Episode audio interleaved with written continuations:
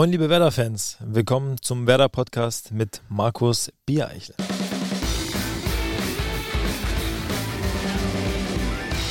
Herzlich willkommen zu unserer grün-weißen Belastungssteuerung. Dank Medientechnik Koi können die Augen geschlossen bleiben, denn hier braucht ihr nur zuzuhören. Hier gibt es in aller Regelmäßigkeit etwas Neues rund um den SV Werder Bremen. Mit diesem Podcast wollen wir ein Ohr an der Mannschaft haben, Werder noch ein Stück weit anfassbarer machen. Heute mit einem Gast, der hier tatsächlich noch nicht aufgetaucht ist, aber eine ganze Menge zu erzählen hat. Er spielte in der Jugend für Werder, schaffte über die U23 den Sprung zu den Profis und kehrt nach der Station in Leipzig und Berlin zurück, leihweise an die Weser. Herzlich willkommen, Davy Selke. Vielen Dank. Bin sehr froh hier zu sein, muss ich sagen. Davy, wir wollen heute über dich sprechen, über deine Karriere, über dich als Privatmensch. Ähm, was war eigentlich das allererste, was du als Privatperson in Bremen wieder gemacht hast, als du zurückgekommen bist? Zum Friseur gehen. Zum Friseur war auch dabei, es war aber nicht das erste. Das erste, ich war, ich war in der Innenstadt, mhm. ähm, weil ich finde den, den Marktplatz, wenn man das so nennt, ja. Finde ich überragend. Und ähm, so die Innenstadt an sich habe ich vermisst, weil da war ich häufiger unterwegs damals, als noch ein paar Jahre jünger war. Weltkulturerbe, UNESCO Weltkulturerbe, Rathaus mit dem Roland. Mhm. Mhm. Wunderschön, tolle Innenstadt.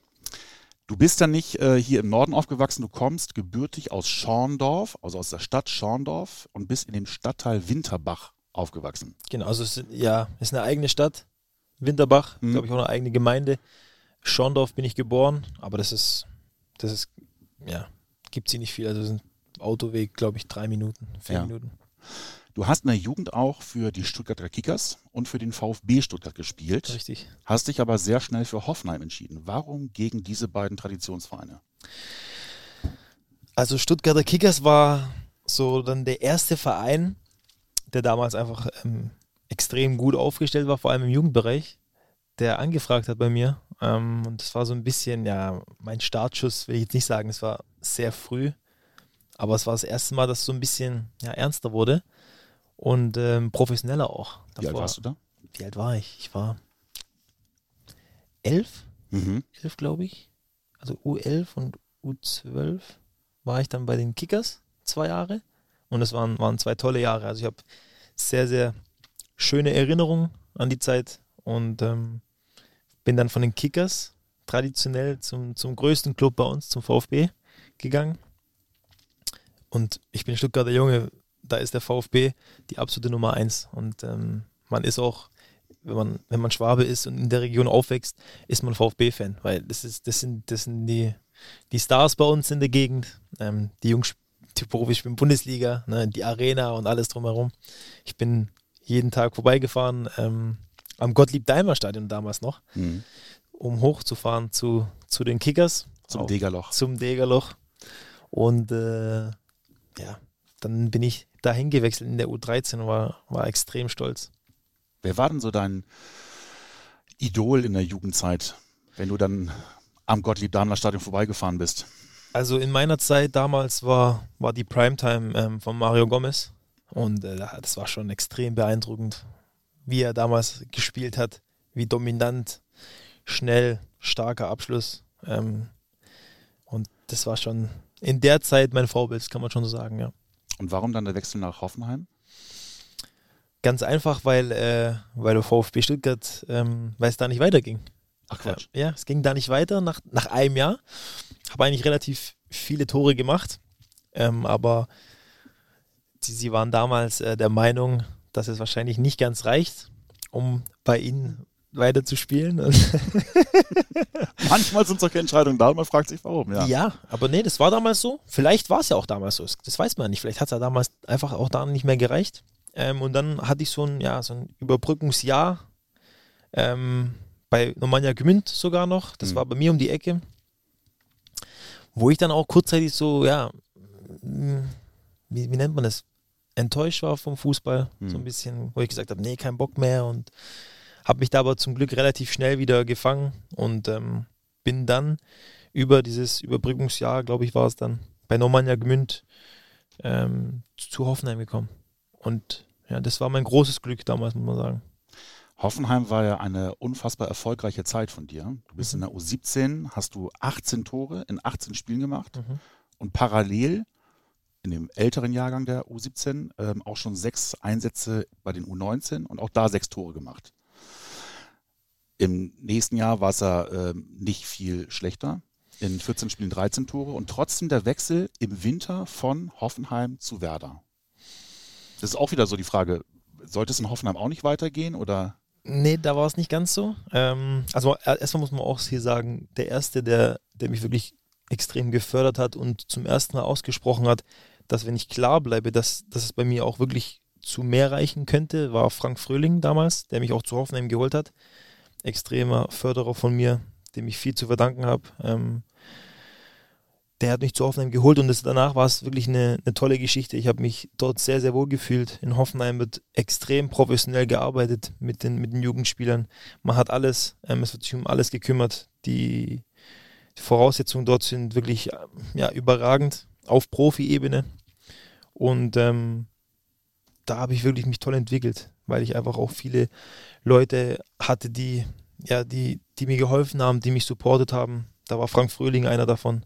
Da war Thomas Krücken einer davon, U19-Trainer von mir. Ganz, ganz wichtiger Mann, auch in meiner Karriere, der mich ja so ein bisschen, ähm, ich hatte da kurz mal, ich will nicht sagen, dass ich, dass ich, dass ich da abgehoben bin, weil ich gut getroffen habe, sondern aber ja, vielleicht habe ich da nicht auch jeden Ballsack getragen. Der hat mich dann sehr, sehr klar darauf angesprochen, dass er das nicht gut findet. Deswegen, ähm, ja, er hat mir sehr geholfen und, und dem habe ich auch eine tolle Phase dann gehabt, wo ich ja, fast jedes Spiel getroffen habe.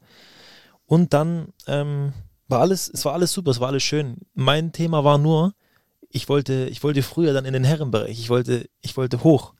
Ich wollte in die zweite Mannschaft. Ich habe ähm, dann nach meinem ersten halben Jahr bei der U19, wo ich auch 13, 14 Tore im ersten mhm. Halbjahr gemacht habe, habe ich dann Wintertrainingslager bei der zweiten Mannschaft mitgemacht, habe da auch getroffen in den Testspielen, wollte dort bleiben. Und der Plan von Hoffenheim ähm, war, war ein Tick anders. Äh, der war so, dass sie, glaube ich, wollten, dass ich die A-Jugend zu Ende spiele. Hm. Und da, das war nicht in meinem Sinn. Also ich habe gesagt, das mache ich nicht. Hm. Ähm, und ähm, da wurden wir uns dann nicht einig, obwohl sich Hoffenheim bemüht hat. Also sie haben damals auch Profitrainer ähm, eingeschalten, den Manager eingeschalten, damals Andreas Müller, mhm. wenn ich mich nicht täusche.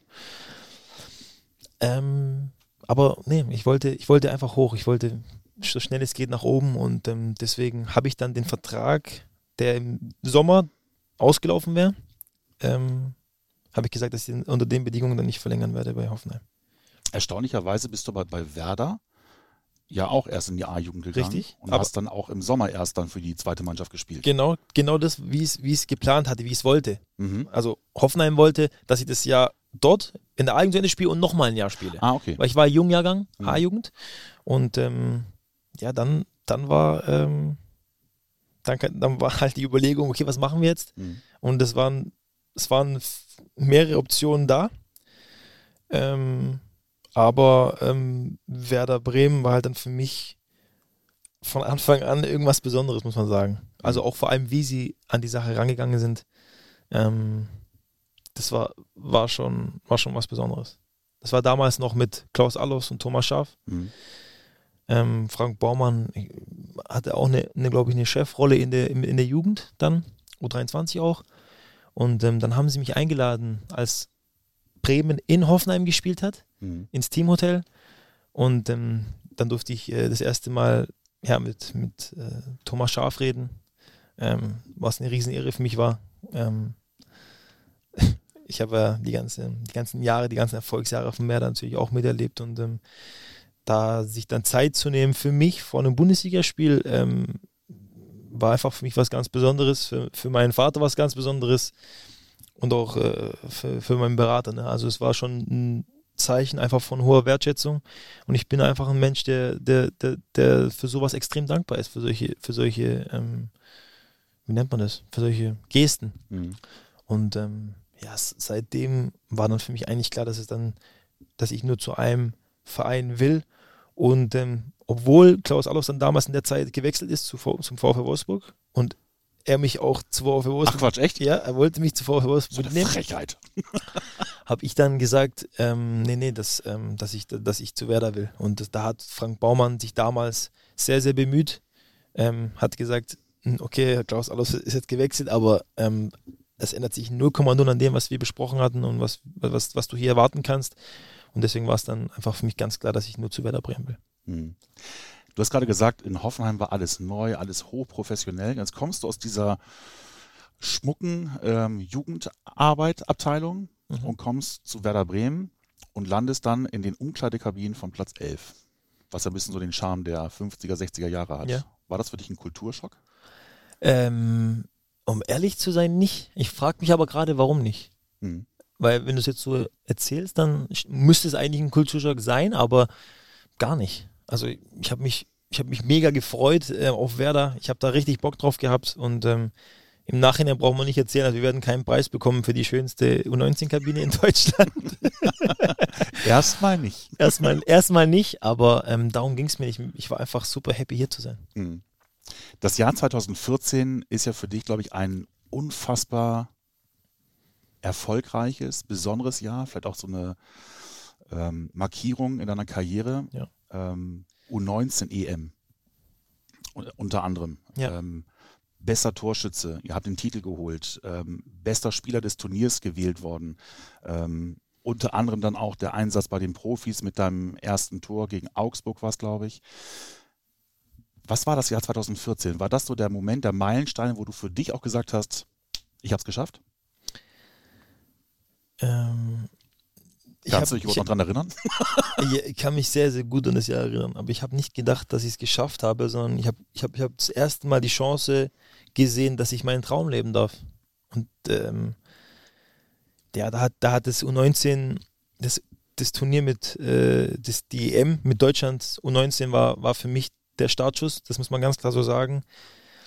Ich hatte da mit Markus Sorg einen Trainer, der das erste Mal mit einer ganz, ganz klaren Sicht gesagt hat, du spielst bei mir, ähm, mach das, was ich von dir kenne. Spiel einfach dein Spiel. Und ähm, er hat auch mich super positioniert, weil er meinte, David, pass auf, ähm, binde dich nicht mit der großen die Kombination mit ein. Das ist nicht dein, das, das soll nicht dein Thema sein. Warte vorne drauf und connecte dich mit den Mittelfeldspielern, die sollen dir die Bälle reinstecken. Und das hat in einer Art und Weise funktioniert, ähm, die sehr beeindruckend war. Ähm, und das Turnier ist natürlich für mich besser hätte, hätte es nicht laufen können. Ähm, das war wie gemalt, das war der Startschuss und ähm, danach hat alles angefangen. Ähm, danach ähm, kam ich zu Werder. Du warst schon bei Werder. genau, ich, ich kam zu Werder zurück, meinte Mhm. ich, und durfte dann direkt dann zu den Profis hoch. Ähm, es ging dann auch um meinen Vertrag, der ähm, dann auch verlängert wurde und dann durfte ich wirklich komplett dabei bleiben bei den Profis und ähm, dass dann die Schritte so kamen, wie sie dann kamen, mit, mit, dass ich dann gleich am Anfang treffe im DFB-Pokalspiel und auch mein erstes Bundesliga-Tor machen darf in Augsburg, das war für mich wie ein Traum. Du hast auch selber mal gesagt, ähm, bei Markus Sorg, ähm, er gehört zu den Top 3 deiner Lieblingstrainer. Ja, nicht Lieblings... Oder ha- die, ja, die doch, am meisten weitergebracht haben. Ja, also das war, es war ein extremer. Ich ich habe das Glück gehabt, bis jetzt muss ich wirklich sagen, dass ich viele tolle Trainer kennenlernen durfte und ähm, und da war Markus Sorg einfach auch ein besonderer, weil ähm, er mir mit einer mit einer so einer Klarheit gesagt hat, was ich tun soll und gesagt hat, Davy, pass auf, ich baue auf dich, egal was ist. Ja, mach dir keinen Kopf. Wenn der Ball vorbeigeht, mach weiter, mach dein Ding. Und das ist einfach aufgegangen und dafür bin ich ihm einfach auch extrem dankbar. Und ich glaube, darauf kommen wir auch immer wieder zurück. Ich bin schon ein Mensch, der nicht vergisst. Also wenn man auf mich baut und mir das Gefühl gibt, Rückendeckung gibt, dann tu, will ich alles dafür tun, das zurückzuzahlen. Und das hat da einfach toll funktioniert. Mhm. Es waren ja auch ein paar andere ähm, Bundesliga-Größen, aktuelle Bundesliga-Größen damals bei der U19-Europameisterschaft dabei. Josua Kimmich, äh, Julian Brandt, Levin Öztunali, um jetzt mal drei zu nennen. Vielleicht die drei bekanntesten von damals. Hast du noch Kontakt zu den Jungs? Zu allen sogar. Jetzt nicht, natürlich, also jeder hat, jeder hat sein Leben, jeder hat seine eigenen Probleme. Ne? Also, aber zwischenzeitlicher Kontakt haben wir, das stimmt. Mhm. Also so gut es geht aus der Entfernung. Aber ich glaube, dass wir uns immer, immer freuen, wenn wir uns sehen, auch dann vor allem in der Bundesliga. Zu wem würdest du sagen, hättest du aus diesem Fußballkosmos, in dem du dich ja bewegst, den engsten Draht? Ich würde Niklas Süle nennen. Weil, Ach Quatsch. Ja, weil wir, wir waren damals zusammen auch im Internat, haben, haben uns sehr, sehr gut verstanden in der Hoffenheimer Jugend und ähm, haben viel Blödsinn zusammen gemacht. Hatten eine tolle Zeit zusammen, haben den ähnlichen Humor, waren immer im Zimmer, auch bei den Nationalmannschaften. Und ähm, deswegen, also Niklas Süle und ich äh, sind, schon, sind schon dicke Kumpels in dem Fußballgeschäft. Jüngst ähm, bist du ja mit Dennis Aogo zum Beispiel auch in Urlaub gefahren. Aber so eine richtige Schnittmenge hat man nicht erkannt. Ähm, wie seid ihr aufeinander gekommen? Im Urlaub gefahren nicht, aber wir haben uns kennengelernt über unsere Frauen. Ähm, die hatten dann über Instagram sich connected, sind mittlerweile gut befreundet. Und dann ähm, kam da der Kontakt und ähm, ja, ist ein, ist, ein, ist ein super Typ, auf jeden Fall. Ähm, der jetzt gerade an einem Punkt ist, sich neu zu orientieren vielleicht, vielleicht auch zu gucken, was er nach der Karriere macht und es ist da sehr, sehr interessant, mit ihm zu reden über sowas. Lustige Anekdote dabei, dass äh, die Frau von Dennis, also Ina, mhm. hat im Grunde unwissentlich äh, dein Transfer von Hertha zu Werder bekannt gegeben. Ja, das kam, das, das hat, das ich glaube ich glaub nicht, dass sie es böse gemeint hat. Ich habe es ehrlich gesagt in dem, in dem Trubel, in, in den ein, zwei Tagen gar nicht so arg mitbekommen, bis sie, bis, glaube ich, war es Evelyn? Ich glaube, Evelyn hat es mir dann gesagt, weil es ihr total leid hat. Also sie hat dann Evelyn geschrieben. Ich habe das gar nicht so mitbekommen. Aber auch wenn, dann hat sie es bestimmt nicht böse gemeint. Evelyn ist ein gutes Stichwort. Ähm, ihr seid jetzt schon sehr lange zusammen ja. und plant jetzt auch zu heiraten. Eigentlich sollte es dieses Jahr sein, aber ihr habt entschieden, ihr schiebt das Ganze. Wir wollten im, ja, ich bin mit Evelyn wie lange zusammen? Über also, ja, fast sechseinhalb Jahre, sechs Jahre und ein paar Monate. Ähm, haben schon viel zusammen erlebt. Ähm, und ist ganz klar schon die Frau meines Lebens, das kann man schon so sagen. Hält mir viel den Rücken frei, kümmert sich sehr um mich, wenn ich zu Hause bin. Äh, beschäftigt sich auch viel mit gesundem Essen. Also ich bin da wirklich top aufgestellt, muss ich sagen. Ich habe hab sehr, sehr viel Glück, dass ich sie habe.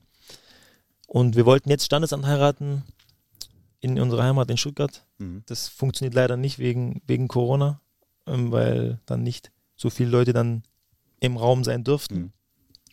Deswegen müssen wir das leider verschieben erstmal und werden es wahrscheinlich jetzt im, im Winter ähm, haben, die Standesamt Hochzeit und werden dann nächstes, nächsten Sommer, also nächstes Jahr im Sommer groß heiraten. Auf Ibiza? Auf Ibiza, weil wir uns dort kennengelernt haben. Ach genau. Gott. Ja, ja, wir haben uns dort kennengelernt wird zu viel. Ich, ähm, wir haben uns da gegenseitig gesehen, ähm, viel gesprochen, dort haben wir nicht, aber ich glaube, damals war für mich schon relativ schnell klar, dass es meine, meine Traumfrau ist. Das heißt, du hast sie kennengelernt, da warst du schon bei Werder Bremen? Nein, da war ich bei Hoffenheim. Ah, da warst noch ich habe sie, hab sie kennengelernt, da war ich 17 Jahre, glaube ich. Ach, echt? Also das Schöne ist auch, dass Evelyn und ich den ganzen Weg zusammengegangen sind. Also mhm. sie hat mich begleitet, schon von Anfang an wo noch nicht so viel Trubel war. Und deswegen, also das ist auch eine Sache, die ich sehr an ihr schätze. Ähm, ist eine tolle Frau auf jeden Fall. Dann war sie ja auch für dich sicherlich ein Anker oder eine Bezugsperson, als dieser Wechsel 2015 von Werder zu RB Leipzig kam. Und ich glaube, da müsste man vielleicht nochmal mit einigen Vorurteilen aufräumen, weil du wurdest von äh, großen Teilen der Fans angefeindet für diese Entscheidung. Du wechselst von Werder Bremen, wo du dich ja gerade sehr gut entwickelt hast, zu einem Zweitligisten. So, mhm. aber der Grund, warum du gewechselt bist, der wurde immer gerne unter den Tisch gekehrt. Ja. Wie war der Grund oder warum? Was war der Grund?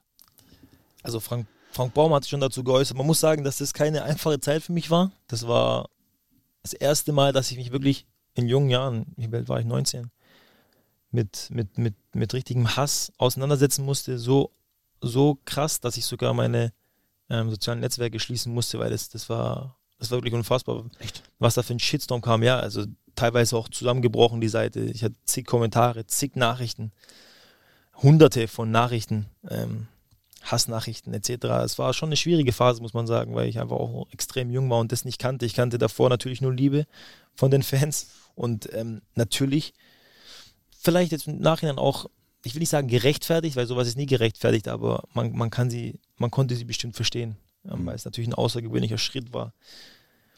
Warum ich diesen Schritt gewählt habe, ähm, den hat Frank Baumann damals schon in der PK jetzt vor ein paar Wochen erzählt. Es ging, es ging darum, dass, ähm, dass Werder darauf angewiesen war, Verkäufe zu erzielen. Und ich wollte eigentlich hier verlängern. Das war aber nicht ganz so Thema hier, weil sie auf diese Verkäufe angewiesen waren. Und ähm, da wurde mir kein neues Vertragsangebot gemacht. Ähm, ja, du hast ja verlängert und dann kam ja der. Ge genau, genau. Ich habe verlängert zu noch zu Konditionen, die für den damaligen Zeitpunkt, glaube ich, ganz gut waren. Jugend, Jugendspielermäßig. Mhm. Ähm, danach war ich, aber es war eine neue Situation. Ich war Stammspieler. Ähm, ich war hinter Franco Di Santo zweitbester Torschütze. Also ich war etabliert und ähm, habe gesagt, Leute, okay, ähm, lass uns, lass uns, ähm, lass uns reden. Ich würde gerne bleiben, wenn wir das anpassen. Und ähm, Werder Bremen war schon damals ähm, mit den Positionen, wie sie besetzt waren, darauf ausgerichtet, zu sagen, wir sind angewiesen auf diese Verkäufe. Und ähm, wie angewiesen sie waren, hat sich auch gezeigt, dass, dass die erste ähm, Rate von dieser Zahlung schon im Winter fließen musste, damit Werder die Lizenzierung sichern kann. Also sollte schon ähm, klar machen, wie, wie wichtig dieser, dieser Transfer war. Und klar, dass er dann zu einem Zweitligisten geht, ich glaube, das war auch das, das, ähm, das Thema, was die Leute so ja, erbost hat und dann auch noch zu RB Leipzig. Mhm. Ich glaube, das war das größere Thema. Ich glaube, das war das größere Thema, ja. Mhm. Zweite Liga und RB Leipzig. Ähm, aber RB Leipzig hat damals, also ich muss ehrlich sagen, als, als mein Berater mir damals gesagt hat, es waren mehrere Vereine, die angefragt haben und ähm, waren auch viele Vereine dabei, die vielleicht nicht in die Ablösesphäre gegangen wären, sondern eher bei 5 bis 6 Millionen. Aber damals ähm, war dann RB Leipzig bereit, fast jeden Preis zu zahlen, den Werder gefordert hat. Wenn nicht sogar jeden Preis. Und für mich kam das erstmal nicht in Frage, weil ich dachte, warum soll ich jetzt zu RB Leipzig gehen? Mhm. Habe mich aber dann mit Ralf Rangnick getroffen, weil wenn Ralf Rangnick dich zum Gespräch bittet, ist eine große Persönlichkeit, einer der größten im, im Fußball. Mhm. Da geht man hin, sagt, natürlich gibt man den Respekt und hört sich das an. Und ähm, dann hat er mich gepackt, muss man sagen ist schon ist ein besonderer Mensch, Ralf Rangnick, muss man wirklich sagen. Und alles, was er damals gesagt hat, vor zig Jahren, ist genauso eingetroffen, wie er es gesagt hat. Und ich habe einen riesen Respekt vor, vor diesem Mann. Und ähm, ich glaube, wir schätzen uns gegenseitig. Wir hatten bis zuletzt ein, ein gutes Verhältnis zueinander. Ähm, und ähm, deswegen haben wir gesagt, okay, alles klar, gehen wir den Weg mit, mit, mit, mit RB. Und dass es kein normaler Zweitligist war, hat man, glaube ich, auch dann an der Ablöse damals gesehen. Ähm, ja, das war's. Du wolltest hier bleiben, hast du ja gesagt. Was macht denn, ich meine, du kommst aus dem Stuttgarter Raum, was macht denn Bremen als Stadt so besonders? Du hast jetzt auch Leipzig kennengelernt, du hast auch Berlin kennengelernt. Das sind natürlich auch große Gegensätze, ehrlicherweise. Wenn man jetzt Bremen und Berlin kann man nicht miteinander vergleichen. Aber was macht denn Bremen äh, so besonders? Das ist eine Frage, die ich so oft gestellt bekomme und jeder, der hier mal spielt oder in, meinem, in einem Verein sich be bewegt oder begibt oder hier angestellt ist, der weiß, von was ich rede. Das ist was Besonderes, was hier ist. Das ist extreme Verbundenheit von den Fans zu diesem Verein, familiäres Umfeld hier, man fühlt sich hier wie in einer großen Familie. Der Support ist extrem. Wenn man, wenn man sieht, was im Weserstadion abgeht, das ist unfassbar. Das ist einfach eine extreme Verbindung zwischen diesen Leuten hier in Bremen und Werder Bremen. Wenn man hier durch die Stadt geht, habe ich auch schon mal erwähnt, es ist alles, es ist alles Werder. Es ist vom Bahnhof Werder, Werder Bäcker, Werder Friseur, äh, alles, alles ist Werder. Und ähm, das spürt man. Und wenn man hier auch anfährt ans, ans Stadion beim Heimspiel, wie die Leute von, von jedem Punkt in Bremen zu diesem Stadion pilgern und alles dafür tun, dass einfach die Mannschaft nach vorne zu peitschen, das war, ist einfach was Besonderes. Und das habe ich damals in jungen Jahren erleben dürfen und habe es jetzt hier auch wieder gegen Dortmund zum Beispiel erlebt. Und das war, das war ein unfassbar schöner Abend für mich. Einfach so, einfach auch persönlich, weil ich, das war genau das, was ich vermisst habe. Und das wieder dann so zu erleben, war unfassbar. Deine erste Saison in Leipzig, ähm, da bist du ähm, bester Torschütze gewesen, glaube ich, mit zehn Toren. Ja. Ähm, und warst auch maßgeblich ähm, daran beteiligt, dass Leipzig den Sprung in die erste Liga geschafft hat. Ihr seid Zweiter geworden in der damaligen Saison. Stimmt. Und du bist im Sommer dann für die Olympischen Spiele in Rio nominiert worden. Was Stimmt. ja für einen Fußballer jetzt in erster Linie jetzt nicht vielleicht das allergrößte Ziel ist, sondern eher für andere Sportarten. Als Fußballer hat, hat man es nicht immer so auf dem Schirm, Olympia, aber für dich war es eine außergewöhnliche Erfahrung. Ja, es war, es war eine Erfahrung, die man einfach als Fußballer nicht, nicht alltäglich hat. Äh, man fährt zu den Olympischen Spielen, vertritt Deutschland. Und ich weiß noch, dass am Anfang die, die Nachfrage oder das Interesse in Deutschland noch nicht ganz so groß war in der Gruppenphase. Als wir dann die Gruppenphase überstanden hatten, wo wir ganz knapp sogar weitergekommen sind, ähm, da hat man gemerkt, okay, jetzt, jetzt, jetzt wird es interessant, auch für die Deutschen. So, und man, man, hat immer mehr gespürt, immer mehr Nachfrage, immer mehr Medientermine, immer mehr Interesse, immer mehr Presse. Und ähm, dann wurde es einfach richtig groß. Und das wurde, wir haben uns auch in so einen kleinen Rausch gespielt, kam immer weiter und weiter und weiter. Halbfinale, wir wussten, okay, wenn wir jetzt gewinnen, dann geht's ins Maracanã, dann geht's ins Olympische Dorf, wo wir da vorher nicht waren. Wir sind da rumgereist. Wollten aber auch alle dieses Olympische Dorf mal sehen, wissen, wie es da abgeht. Gibt es wirklich McDonalds umsonst? Ja, gibt es. Haben wir natürlich nicht gegessen, aber einfach diese, diese, diese typischen Klischees stimmen alle. Und dann auch die ganzen Sportler zu dem Olympischen Dorf. Und dann bis zur Spitze das Spiel zu haben im Maracanã gegen Brasilien bei den Olympischen Spielen. Wahnsinn. Also, wenn ich jetzt überlege, ich, ich, ich kriege wieder Gänsehaut. Das war, das war absoluter Wahnsinn. Und, und dann war es schade, schade, dass wir nicht die goldene ähm, Medaille ähm, mitgenommen haben. Aber trotzdem, also einfach auch so eine, so eine olympische Medaille zu Hause hängen zu haben, erfüllt einen mit Stolz. Und das hat man erst danach so ein bisschen verarbeitet, weil ich habe noch nie so eine, eine Nachfrage gehabt nach dieser, dieser Medaille. Alle wollten die Medaille sehen. Ich musste sie überall mitnehmen. Mhm. Zu meinem Lieblingsitaliener, zu meinem Friseur, Familie. Die wollten alle die Medaille sehen, weil es im Endeffekt wirklich schon was Besonderes ist, so eine Medaille zu haben. Und da bin ich sehr stolz drauf.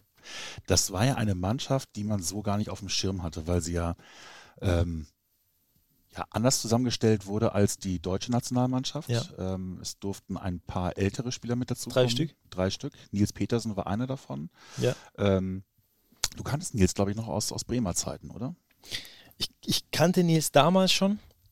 Ich muss aber sagen, dass, dass Nils äh, einer der Menschen ist, der mich im Nachhinein am meisten beeindruckt hat. Ja? Weil, weil ich, äh, wenn man es wenn hart auf hart nimmt, musste er ja damals ähm, wegen mir, weil, er, weil ich gespielt habe mit Franco und er nicht so viel Spielzeit bekommen hat damals, musste er sich ja, was Neues suchen gezwungenermaßen, weil er spielen wollte. Nils war schon mal schon ein Typ, der immer spielen wollte. Und ähm, dann trotzdem mit so viel, man kann ja auf der einen Seite sehen, okay, man jetzt Konkurrenten und dann, ja, man hasst den anderen und äh, man wünscht ihm Schlechte und hoffentlich schießt er gegen Pfosten und danach sich ins Gesicht. Und, und Nils ist genau das Gegenteil davon und ähm, deswegen Hut ab, ähm, Riesenrespekt, ist ein toller Mensch und ähm, ich glaube, deswegen äh, genießt er auch einfach so eine Beliebtheit bei den Leuten, weil er wirklich so ist, wie er, wie er immer rüberkommt, auch in Interviews. Also auch war der einer der ersten, der mir in der schweren Zeit dann Nachrichten geschrieben hat, ähm, dass er mir viel Kraft wünscht für die Zeit und alles. Also von Nils auf jeden Fall auch in dem Podcast. Hut ab. Und es gab ja auch diverse Spieler, die man so vielleicht gar nicht auf dem Schirm hatte. Einer davon war Serge Gnabry der dann nach den Olympischen Spielen dann zu Werder Bremen gewechselt ist. Ja. Ähm, beschreibt doch mal, wie ihr euch als Mannschaft gefunden habt. Ist Horst Rubesch derjenige gewesen, der wirklich dieses Einende hatte, der diese die Mannschaft geformt hat? Wart ihr das als Typen? Um mal jetzt auf Serge einzugehen, Serge war immer schon, ich kenne Serge schon seit der U13, wir haben in der U13 auch schon mit VfB Stuttgart zusammen gespielt. Serge war immer schon ein Ausnahmespieler. Das war schon immer. Ähm, ich glaube, dass er zwischenzeitlich eine Phase hat in England, wo er wo er viel verletzt war, so, wo er so ein bisschen, ja, er war nicht im, nicht im Tritt, nicht im Rhythmus. Und man hat gemerkt, ab dem ersten Tag an bei den Olympischen Spielen, im Training schon, dass Serge da ist, dass er präsent ist, dass er, dass er on fire ist, er top trainiert, hat am Anfang gar nicht von Anfang an gespielt, ähm, hat dann profitiert von der Verletzung von Leon Goretzka, der sich, glaube ich, damals an der Schulter oder irgendwie am Ellbogen verletzt hatte und hat da ein unfassbar tolles Turnier gespielt. Und ich glaube, dass Horst Rubisch ist alte Schule, ist aber also du musst bei Horst Rubisch ähm, durch was durchgehen, er fordert viel, Aber wenn du das machst und den Weg mit ihm gehst, dann geht Horst Rubisch auch für dich durchs Feuer. Und Mhm. er hat Serge immer eingeladen, wenn ich jetzt im Nachhinein überlege. Und vielleicht war es nicht immer, nicht immer verdient. Er hat teilweise auch gar nicht gespielt, aber er hat ihn immer gebracht, immer eingeladen. Und Serge ist den Weg mit ihm gegangen, war sehr dankbar und ich glaube, ähm, das zeigt auch sehr viel von Horst Rubisch. Also ist ein, ist ein ja, ist dann wie eine Vaterfigur, auch für einen. Und ähm, er hat, glaube ich, das auch gesehen in Serge, in der Mannschaft, in jedem Einzelnen und ähm, auch teilweise, also auch in mir. Wenn man sieht, nach meinem Tor gegen Portugal, ich, ich, ich bin nicht der Typ, der Trainern zum Beispiel groß in die Arme rennt nach dem Tor. Also ich, es gibt Typen, glaube ich, die, die machen es öfter. Ich mache es, wenn es mir wirklich, wenn ich es fühle. Ich bin ein Mensch, der, der Sachen macht aus dem Instinkt raus, wenn er es fühlt. Und in dem Spiel habe ich, glaube ich, übertrieben 20 Dinger verballert, die Evelyn, meine Verlobte, wahrscheinlich davon hätte die, hätte die Hälfte reingemacht. So, auf dass wir wissen, welches Niveau wir haben hier so. Ich Also weiß nicht, spielt sie gut Fußball? Nee, sie spielt nicht gut Fußball. Die hat die Dinger trotzdem reingemacht. Und ich habe sie nicht gemacht. So, und er hat mich draufgelassen. Er hat mich draufgelassen. Und ich sage euch wirklich, nicht viele hätten mich draufgelassen. Und zu allem Überfluss, den schwersten Ball mache ich rein. Und ich war so von, so, so dankbar ihm. Ich habe gedacht, hey, danke Mann, dass du mich drauf lässt. Ich hätte mich wahrscheinlich selber ausgewechselt und bin direkt in seine Arme gerannt. So, und das war auch so ein, das war ein Magic Moment auch für mich. Ähm, was, was sowas ausmacht, wenn einer an dich glaubt und am Ende zahlst du es zurück und es wird belohnt. Deswegen, das war ein krasser Moment für mich. Was nach diesen Olympischen Spielen folgt, ist ja so ein bisschen so ein Wellental. Du hast in der Saison direkt im Anschluss, 16, 17, seid ihr mit äh, Leipzig Zweiter geworden, Vizemeister, habt euch Ja. für die Champions League qualifiziert. Ja. Du spielst im Sommer die U21 Europameisterschaft, aber es war auch klar, bei Leipzig geht es nicht weiter. Und da stand ja schon zur Debatte, ob du möglicherweise zu Werder zurückkommst. Ja. Das wolltest du eigentlich auch sogar.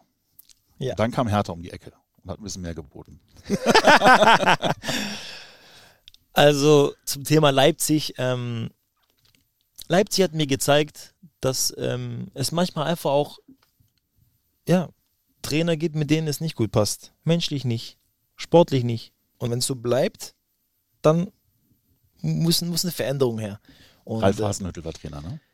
Ja, Ralf Hasenhüttl war Trainer. Ähm, auf jeden Fall. Ja, kam dann die EM. Und davor war aber schon klar, dass ich wechseln werde, dass ich, dass ich den Verein verlasse. Und ähm, damals war auch Werder Bremen wieder Thema.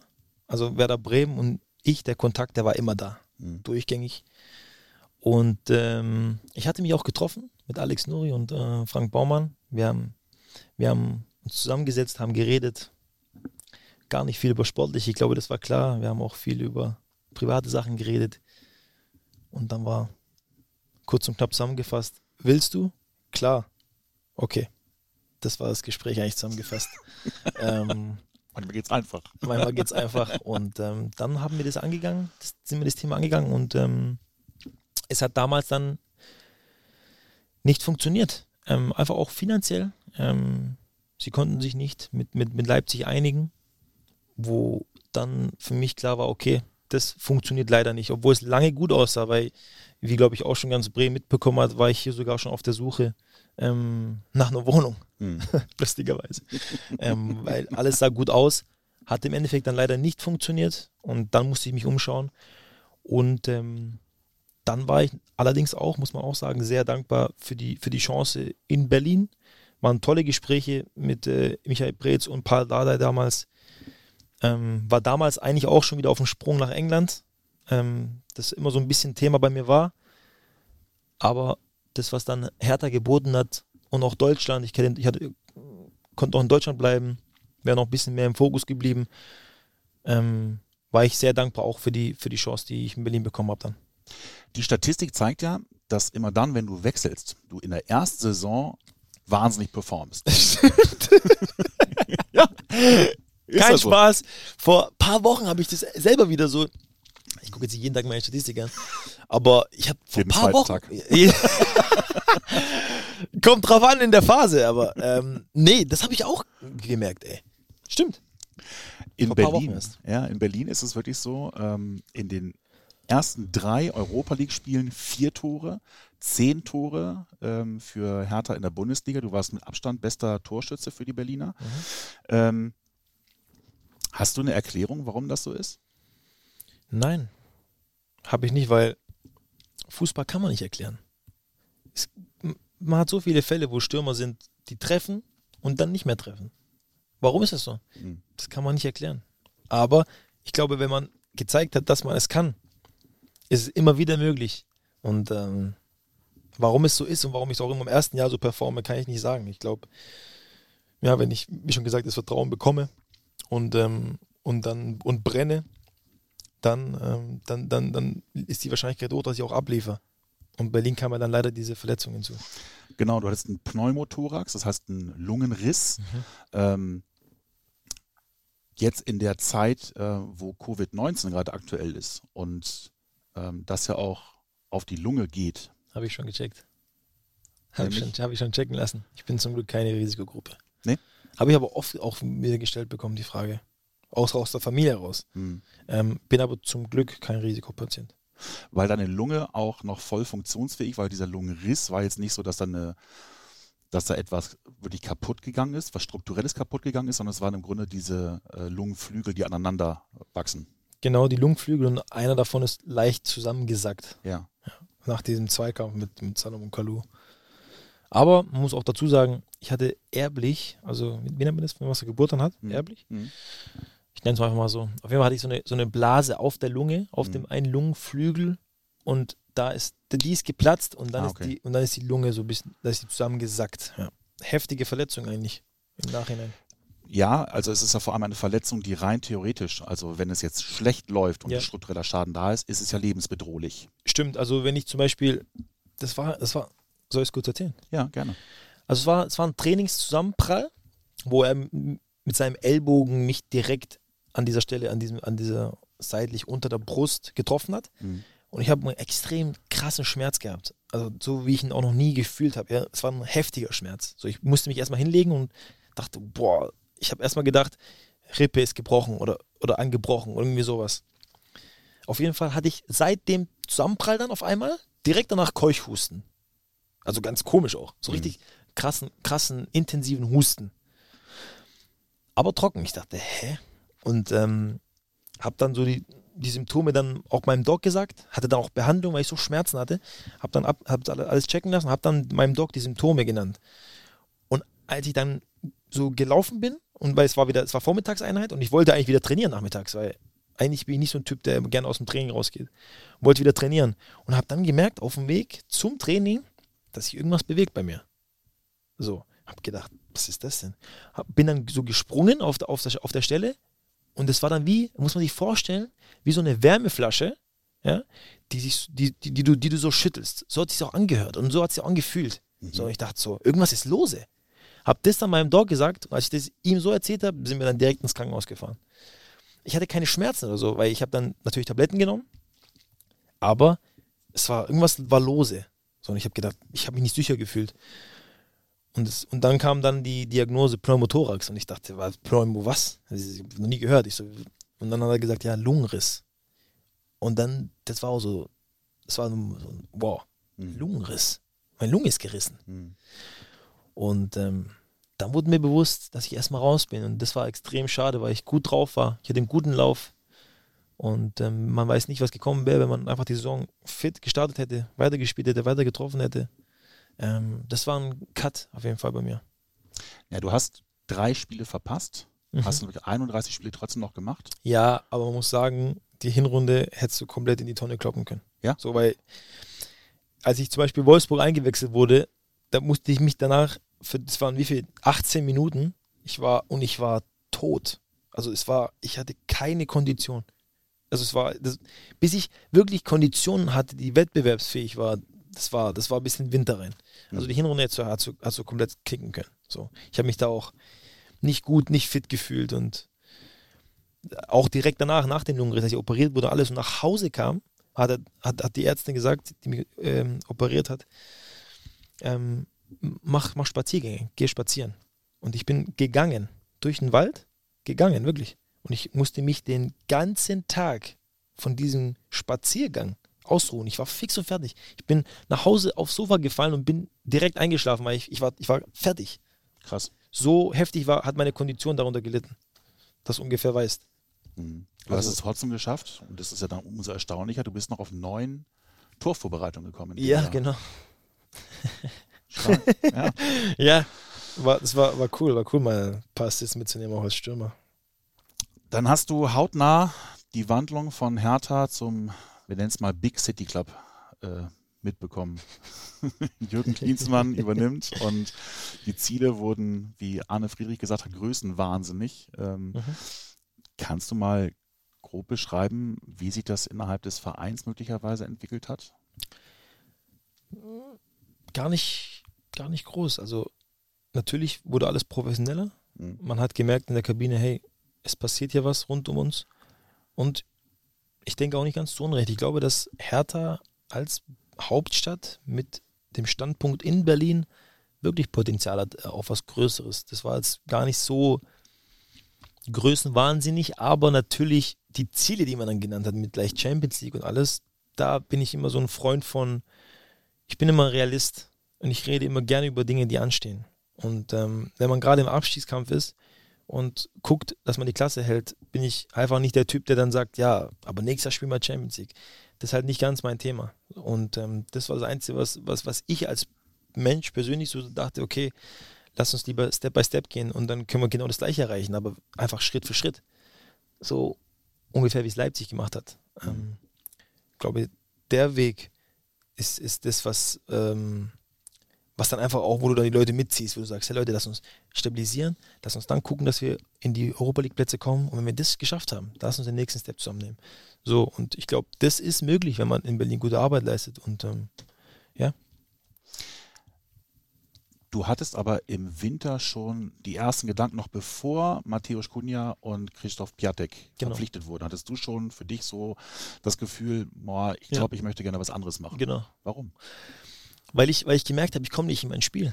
Das war, ich komme nicht, ich nicht in mein Spiel. Ich habe nicht, ich bin, ich bin ein Stürmertyp, der, der bedient werden will, sozusagen. Also der, der seine Aktionen hat in Kontersituationen, in in Situationen, wo man, wo man viele sich Torchancen erarbeitet. Und ich habe gespürt seit langem, dass, es, dass wir nicht die, diese Art von Mannschaft waren.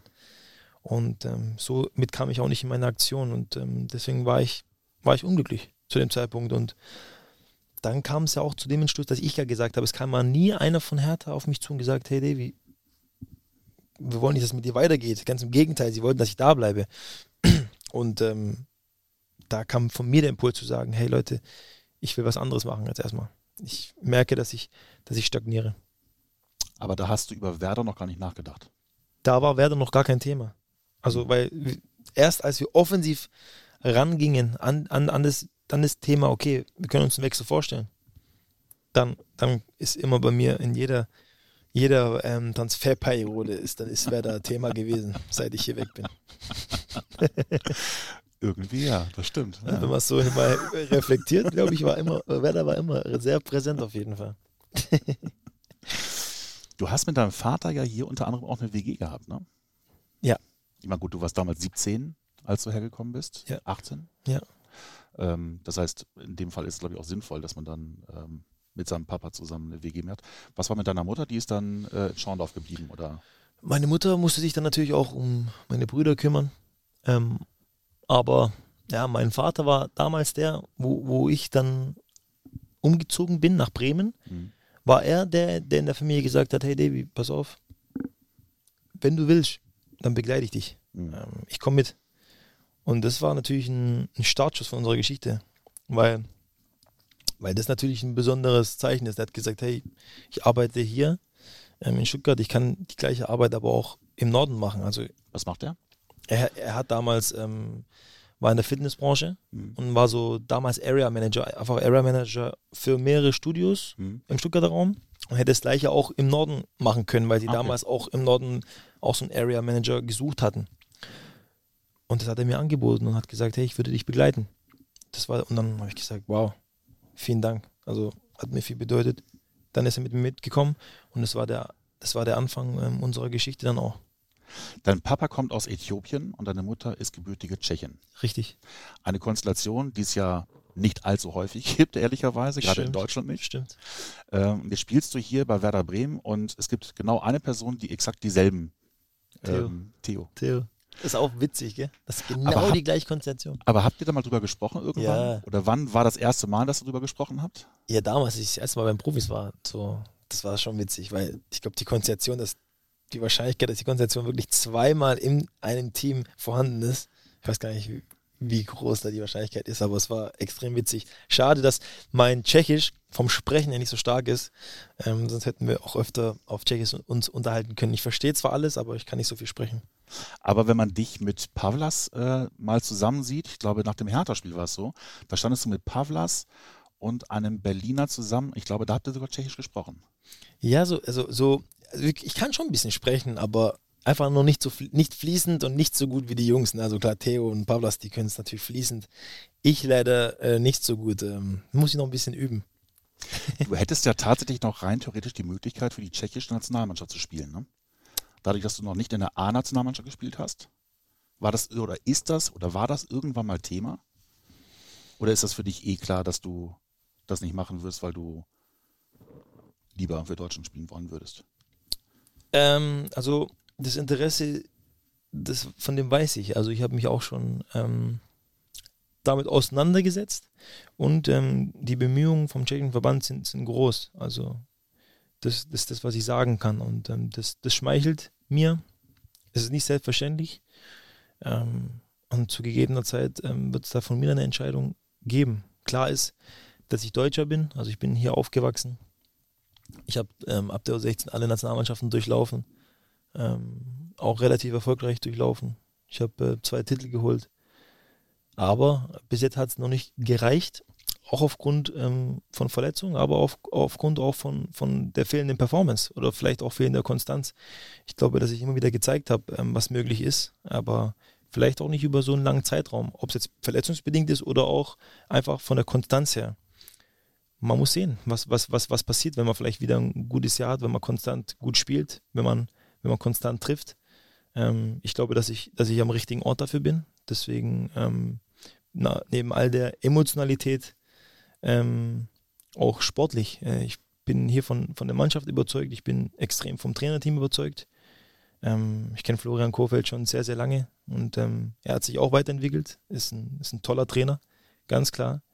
Ähm, und deswegen sehe ich auch die Möglichkeit, mich hier zu verbessern, weiterzuentwickeln und hier ein konstant gutes Jahr zu spielen und mal gucken, was dann passiert. Florian Kohfeldt ist in den Top 3 neben Ralf Rangnick und Markus Sorg der dritte, den du gerne nennst als Lieblingstrainer. Lieblingstrainer ist immer so ein Wort. Ähm, einfach, ich hatte viele Trainer, die mir viel gebracht haben und Flo ist einer von denen im, in, im inneren Kreis, weil, ja, weil er, weil er, weil er echt stark ist. Ist ein toller Trainer. Er macht das Zwischenmenschliche gut, taktisch sehr, sehr stark, gute Art rüberzubringen, tolle Ansprachen. Ähm, er hat viele Sachen, ähm, die, wenn ich zum Beispiel überlege, wenn ich Trainer mal sein will oder wie, wie sage ich das jetzt gut? Werden würde. werden würde, werden würde, dann würde ich, glaube ich, viele Sachen so machen, wie er das macht. Ja? So, ja, 100 Prozent. Und deswegen finde ich es sehr, sehr stark. Ich finde ich find seine Arbeit top. Ich bin froh, dass ich äh, unter ihm arbeiten darf, dass, dass, dass, ich, dass er mir noch ein paar Dinge mitgeben kann. Ähm, ja. Beschreib mal, was würde dich dann interessieren? Was meinst du? Naja, was, was, er mir bringt, oder? nee, was, was du übernehmen würdest.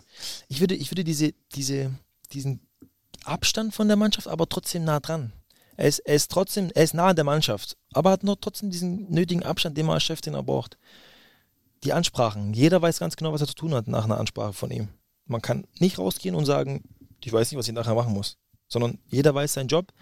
Und ähm, diese Klarheit, auch mit dem Motivierenden, was er drin hat, immer sachlich, auch in der Situation, die ja für ihn auch nicht einfach ist. Ist ein junger Trainer trotzdem, darf man nicht vergessen. Ist die erste Phase, wo vielleicht auch richtig Gegenwind da ist, nachdem die Anfangszeit einfach wie, ein- wie ein Bilderbuch war. Aber es gehört auch dazu, auch wie er das meistert. Auch Chapeau, ist nicht selbstverständlich. Und solche Sachen einfach. Ähm, deswegen, umso älter ich werde, umso mehr denke ich so selber drüber nach. Wie, wie, wie, wie, wie denkt ein Trainer? Ist gar nicht so einfach, so eine, so eine Horde zusammenzuhalten. Alles, ah, ja, alles erwachsene Spieler, gestandene Spieler teilweise. Und ähm, das macht er sehr gut. Ähm, Nochmal eben auf die tschechische Nationalmannschaft zurückzukommen. Ähm, was ist da eigentlich so die Motivation? Sagt man sich, also die tschechische Nationalmannschaft ist ja eine durchaus erfolgreiche, auch schon Europameister geworden, ähm, damals unter der Tschechoslowakei, aber ähm, sagt man sich, das ist eine einmalige Chance, möglicherweise mal zu einer EM, WM zu fahren und bevor mir die Tür bei der deutschen Nationalmannschaft zugeschlagen wird, würde ich das gerne annehmen, um das mal mitzuerleben? Ja. Ja? Ja, ja. Also übernehme ich genauso, wie du es gerade gesagt hast. Die, die, die Punkte, über die man dann nachdenken würde, sind genau die, wo du gerade genannt hast. Und Äthiopien ist keine Alternative.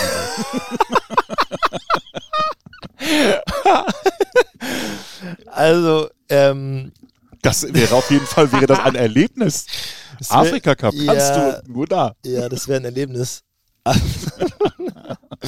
Absolut. Ähm, ja, also Äthiopien, das wäre ähm, ja von der vom Stolz her natürlich meine meine meine Black Family Side wäre natürlich extrem stolz darauf, aber ja, das ist auf jeden Fall Option Nummer drei. Sprichst du eigentlich irgendwas? Also eben in, in Äthiopien gibt es ja verschiedene, ich glaube 30 verschiedene Sprachen, Amtssprachen. Mhm. Die bekanntesten sind, ich habe selber aufgeschrieben, Amharisch und Oromo. Mhm. Am, Amarinja. Amarinja ist Amarisch. Ähm, nee, hört sich sehr schön an, finde ich, aber das ist viel zu schwer. Ich kann ein paar Worte, aber das war's. Du könntest dir möglicherweise ein Baguette bestellen. Nicht mal das. Nee? Nein. Nicht mal das leider. Das würde ganz schwierig werden. Aber es ist eine coole Sprache, nee, nee. Viel zu schwer um zu lernen. Aber warst du in Äthiopien regelmäßig mal oder? Nee, noch nicht, aber meine, meine Großeltern haben da ein Haus gebaut. Ich würde wahrscheinlich jetzt die Jahre dann dorthin. Das war immer schon wieder Thema. Damals war ich zu jung. Aber jetzt kann man sich das schon gut vorstellen, da mal hinzugehen, auf jeden Fall. Abschließend hätte ich noch eine Frage, die ich all unseren Gästen stelle. Was wäre denn ein Wunsch, den du dir in deinem Leben erfüllen möchtest? Wenn man mich jetzt fragen würde, was mein Wunsch wäre, dann ist es gesund, ähm, als Familienvater mit meiner Familie ähm, ein tolles Leben zu haben. Und tolles Leben meine ich einfach glücklich und gesund zu sein und ähm, die Zeit miteinander zu genießen. Ich merke jetzt gerade, ähm, auf was es eigentlich ankommt. Wenn, wenn alles jetzt, wenn alles abgeschottet ist, wenn alles abgeriegelt ist, kommt es darauf an, auf deine Familie, dass du mit deiner Familie Zeit verbringst. Viele Familienväter jetzt mehr Zeit für ihre Kinder haben, so, so und auf das freue ich mich. Ich freue mich drauf, Papa zu werden, ähm, eine Familie zu gründen und ähm, in Zukunft einfach glücklich zu sein mit den Leuten, die ich liebe.